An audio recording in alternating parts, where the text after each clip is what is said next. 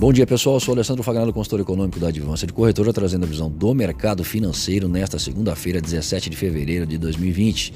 Dólar comercial operando em alta de 0,4%. Comportamento da moeda no exterior, o índice Index em alta de 0,02%. Já para o mês de março, a moeda é cotada em alta de 0,4%. Com a chegada do feriado norte-americano do Dia do Presidente, os mercados operam com liquidez reduzida nesse início de semana. Sem a participação do investidor americano no jogo, os agentes digerem a decisão do Banco Central da China, que optou por reduzir sua taxa de juros sobre empréstimos de médio prazo, buscando tornar mais barato o crédito e aliviar o cenário para as empresas atingidas pelo surto do coronavírus, que tem deixado sob suspeita como será a desaceleração do país no primeiro trimestre. O que se sabe é que ela virá.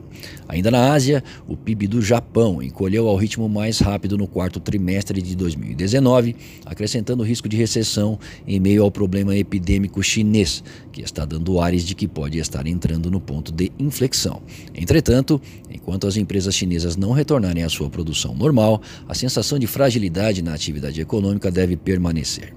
Por aqui, algumas prévias que serão anunciadas durante a semana ganham importância diante de um quadro onde o crescimento se mostra lento ou moderado.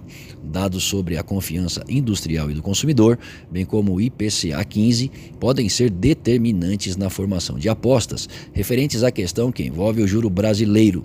Mesmo com a ata do Copom formalizando que o patamar não deve mudar no curto prazo, ela também deixou em aberto a possibilidade disso ser revisto. Afinal, a inflação tem sido projetada a níveis baixos e, dada a situação da recuperação dos empregos no Brasil, um novo corte não é descartado.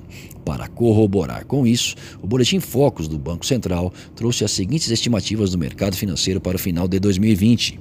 IPCA 3,22%, PIB 2,23%, dólar 4,10%, Selic 4,25%. Produção industrial, 2,33%. Balança comercial, 35,42 bilhões de dólares. E investimentos diretos no país, 80,20 bilhões de dólares. Em relação à semana anterior, houve redução na inflação e no PIB. Quando o Congresso Nacional voltar ao trabalho de forma mais efetiva e deliberar sobre as reformas e privatizações, é possível que a confiança nas perspectivas de crescimento ganhe força.